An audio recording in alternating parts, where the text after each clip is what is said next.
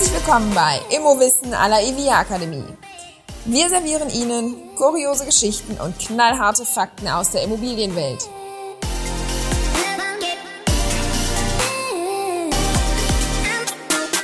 Hallo zusammen, ich bin Barbara von der IVIA Akademie, der Akademie für Immobilienwirtschaft und ich fühle unseren Expertinnen und Experten auf den Zahn.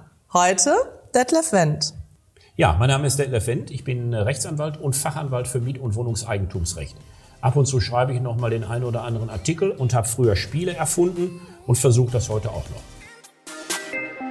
Hi Detlef. Hallo Barbara. Du gibst ja immer wieder digitale Lernevents bei uns an der IVIA Akademie die im Anschluss dann als Video zur Verfügung stehen. Und eins davon heißt Mietrecht, Lösungen für Fragen, auf die sogar das Internet keine Antwort hat. Wenn du einen Fall hast, den du noch nie hattest davor, was machst du denn dann? Also fängst du irgendwie an zu raten? Behauptest du irgendwas oder wie gehst du davor? Eigentlich von allem ein bisschen. Als Anwalt behauptet man ja manchmal auch ganz gerne Dinge ins Blaue hinein ohne hoffentlich dabei zu lügen, denn das dürfen Anwälte auch nicht. Aber die Recherche steht sicherlich immer an erster Stelle. Und führt die dann auch immer zum Erfolg? Also wir haben ja gerade schon gehört, es gibt zumindest ja auch ein paar Fälle, auf die es keine Antwort im Internet gibt. Ja, gibt's mit Sicherheit. Aber auch Recherche kann mächtig in die Hose gehen. Also man kann schon ganz schön daneben äh, greifen. Hast du da ein Beispiel für uns? Was ist dir mal passiert? Ich kann einen schönen Fall, glaube ich, beisteuern. 2017 sollte ich einen Vortrag bei einer großen Wohnungsgesellschaft halten. Da waren Teilnehmer Verwaltungsbeiräte von Wohnungseigentümergemeinschaften. Und ab und zu haben die mal Fragen im Vorfeld. Und äh, eine Frage erreichte mich dann von dem Veranstalter, zu der ich kurz Stellung nehmen sollte. Und zwar wollten die wissen, wie die Rechtslage ist mit Wespennestern an Balkonen. Insbesondere sollte ich klären, wer dafür zuständig sei, der Eigentümer des Balkones oder die Wohnungseigentümergemeinschaft. Und ich hatte damals zwar ein unbestimmtes Gefühl, aber keine konkrete Ahnung. Das passiert Juristen häufiger. Und ich gab daher in ein juristisches äh, Suchprogramm den Begriff Wespennest ein, in der Hoffnung, einschlägige Urteile zu finden. Und eingeblendet wurde ein Urteil des Landgerichtes Paderborn mit der Überschrift Haftpflichtversicherung bei Wegkippen einer Zahnprothese. Okay, also was die Zahnprothese mit Wespennestern zu tun hat, frage ich mich da schon. War mir auch schleierhaft, aber jedenfalls war mein Interesse geweckt und äh, ich habe mir dann die Entscheidung angeschaut. Und? Der Sachverhalt war wie folgt. Ein Mann hat einen zwölfjährigen Sohn. Dieser zwölfjährige Sohn wohnte bei ihm. Und der Mann hatte einen Vater, der hat aber nicht bei ihm gewohnt. Also der Opa des zwölfjährigen Sohnes. Der Opa hat eine eigene Wohnung und Opa hat auch eine Zahnprothese. Der Sohn hatte keine. Darüber hinaus hatte der Mann, also der Vater des Sohnes, eine private Haftpflichtversicherung. Und der Sohn des Mannes ist bei dem Vater des Mannes, also seinem Opa, zu Besuch. Mhm. Opa hat ein Badezimmer. Ein Badezimmer für alle Bewohner. Der Enkel, zwölf Jahre alt, wird abends früher ins Bett geschickt, Großvater bleibt länger auf, will vielleicht noch ein Schlückchen Bier oder Wein trinken. Wer weiß. Und bevor Großvater ins Bett geht, legt er wie wahrscheinlich jeden Abend seine Zahnprothese in seinen Zahnputzbecher. Den Becher stellt er auf die Ablage vor dem Spiegel und dort steht aber bereits der Zahnputzbecher des Enkels, der zu diesem Zeitpunkt schon tief und fest in seinem Bett schläft. Also direkt nebeneinander. Die Zahnputzbecher stehen, glaube ich, ziemlich eng beieinander, ja. Und das hat wahrscheinlich irgendwelche Folgen, oder? Ja, da bildet sich dann der anschließende Fall draus. Denn Opa geht jetzt ebenfalls schlafen. Und der Enkel wird nachts wach, er bekommt Durst. Und er geht ins Bad. Und er greift im Halbschlaf zum Zahnputzbecher. Tada. ja, ich glaube, du merkst schon, wie es weitergeht. Er greift leider zu dem des Opas, was er aber nicht bemerkt. Ups, denkt sich der Zwölfjährige, ist der Becher schwer. Und er vermutet, dass er seinen Zahnputzbecher den er ja in der Hand zu halten glaubt, vor seinem Schlafengehen versehentlich nicht geleert hat und sich darin noch das Zahnputzwasser vom Vorabend befindet.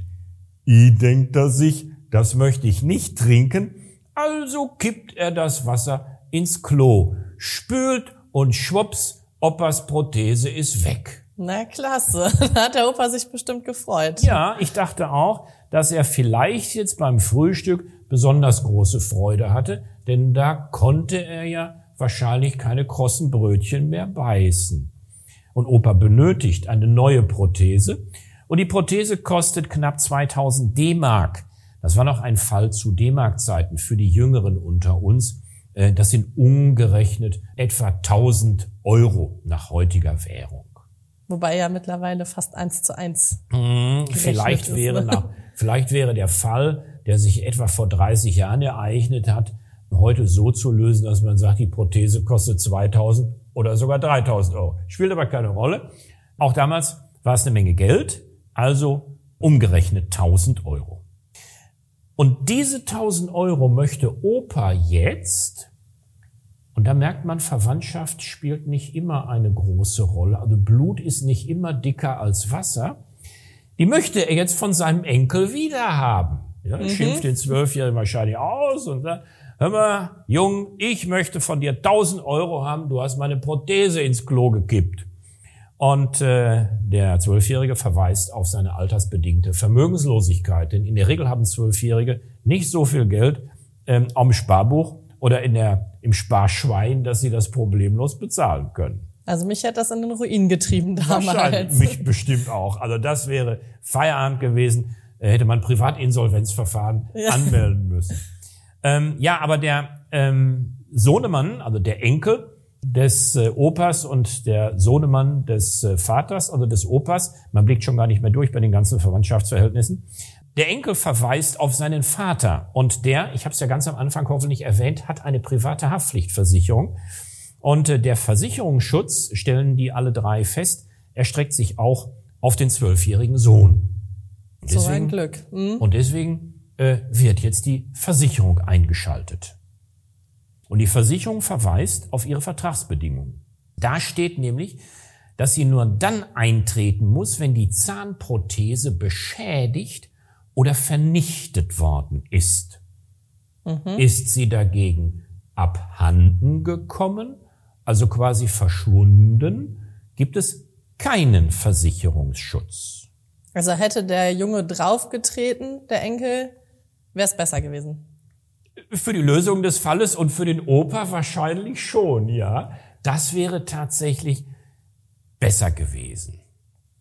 Und die meisten werden sich jetzt fragen, was soll das? Äh, wo, warum macht man einen solchen Unterschied? Und äh, da haben die Versicherungen natürlich äh, eine ganz prima Lösung für. Wenn man das Abhandenkommen, also das Verschwinden ebenfalls Versicherte, wäre der Anreiz zum Versicherungsbetrug für den Versicherungsnehmer und damit das Risiko für die Versicherung deutlich höher. Bei einer beschädigten oder zerstörten Prothese ist die nämlich noch da. Also wenn der Enkel, wie du vorhin vorgeschlagen hast, draufgetreten hätte, hätte man die Zahnprothese noch sehen können. Ne? Und dann die hätte man quasi nicht zwei plötzlich mit sich erschlichen, sondern hätte dann eine ja. kaputte definitiv ja. und einen Ersatz. Ja, ja. Also es gibt ja durchaus Fälle, in denen ein äh, Versicherungsnehmer sich denkt, ich habe eine Zahnprothese, die ist zwar noch okay, aber ich hätte gerne eine schöne weiße neue Tolle. Ähm, und äh, sagt dann der Versicherung, die ist abhandengekommen, die Versicherung bezahlt. Ja, und dann kriegt der Versicherungsnehmer eine zweite Zahnprothese und die eine äh, alte nimmt er für äh, Montag bis äh, Donnerstag und die neue dann für Freitag bis Sonntag. Mhm. Ist ja nicht im Sinne des Erfinders. Ne? Ja, und ähm, Jetzt muss man unterscheiden, die abhanden gekommene wäre nicht mehr da, verschwunden, verloren gegangen, jedenfalls nicht auffindbar. Ähm, deswegen macht man einen solchen Unterschied zwischen den beiden Fällen, kaputt gegangen oder weg. Mhm. Und jetzt willst du bestimmt wissen, wie der Fall ausgeht. Ne? Ja, unbedingt. Mhm. Ja, äh, die Versicherung musste zahlen. Das Landgericht hat das nämlich wie folgt begründet. Eine abhanden gekommene Sache, du erinnerst dich, dann gibt's keinen Versicherungsschutz, ist mhm. mehr oder weniger weg. Eine beschädigte oder zerstörte Sache, du erinnerst dich, dann gibt's Versicherungsschutz, ist noch da, aber kaputt. Die Prothese vom Großvater, die ist nicht weg. Die ist noch da, auch wenn man nicht genau weiß, wo. Sie befindet sich irgendwo im Entwässerungssystem zwischen Klopapier und Kackhaufen. Selbst wenn man sie wiederfinden würde und bergen könnte, wäre Opa wahrscheinlich nicht besonders erbaut davon, sie wieder einsetzen zu müssen. Und vermutlich würde man zum Ergebnis kommen, dass es wohl auch kaum zumutbar sei. Und dann hat das Landgericht gesagt, indem die Prothese ins Klo gekippt und weggespült wurde, liegt eher eine Zerstörung vor als ein Abhandenkommen. Spannend. Aber die mussten das nicht nachweisen. Also es musste nicht nochmal nachgewiesen werden, dass die Prothese wirklich ins Klo gefallen ist. Das habe ich dem Urteil nicht entnommen. Aber die Frage finde ich sehr spannend, ob man da vielleicht einen Taucher ins unterirdische Entwässerungssystem noch hätte ab, sondern abschicken, losschicken müssen, der vielleicht die Prothese äh, nochmal sucht und findet. Ja, oder so ein Kamerakabel, ja. ne, was man ins Rohr schiebt. Ja, ja, so diese Rohrreinigungsfirmen, die ähm, ja irgendwelche Verstopfungen da suchen und aufklären. Ne? Man sieht's ja in Krimis manchmal, ne, wie die da Taucher in, in irgendwelche Seen schicken. Vielleicht war die Prothese jetzt auch schon in irgendeinem Stausee, wo da das Trinkwasser aufgearbeitet wird. Also ich glaube nicht, dass man den Aufwand betrieben hat, die Prothese noch irgendwo zu bergen. Das glaube ich nicht. Und wie du gesagt hast, ne, die möchte man sich ja auch nicht mehr in den Mund stecken. Müssen. Nicht ganz so gerne, nee. Dann lieber nur noch Suppe essen. Oh ja. Und äh, was hat das jetzt mit dem Wespennest zu tun? Hast du das irgendwie herausfinden können? Weil für mich ist das jetzt nicht klar. Ja, für mich war es auch nicht klar. Und äh, wahrscheinlich müsste ich noch mal, ähm, also der Vortrag ist schon über die Bühne gelaufen. Wahrscheinlich müsste ich jetzt noch mal, um rauszubekommen, ob es irgendwelche Urteile über Wespennester gibt, das Stichwort Zahnprothese ins Programm eingeben. Aber das habe ich dann nicht mehr gemacht. Konntest du denn dann wenigstens der Eigentümergemeinschaft helfen? Ich glaube schon. Damals wusste ich's. Ich muss gestehen, heute bin ich mir gar nicht mehr sicher, wie die damalige Lösung war. Aber ob sie auch mit der heutigen Lösung nach dem WMOG, es gibt ja beim Wohnungseigentumsrecht ein neues Gesetz, äh, ob es noch die gleiche Lösung wäre, das will ich mal dahin stehen lassen. Also das kommt auch gar nicht drauf an. Hier kommt es nur drauf an, wie man manchmal etwas sucht und in die Irre geleitet wird, wie im richtigen Leben. Absolut. Und wenn ihr Fragen habt zu äh, juristischen Themen, auf die es wirklich keine Antwort gibt, auch nicht im Internet, dann schickt ihr uns gerne an podcast.ivia-akademie.de. Wir freuen uns auf die nächste Folge.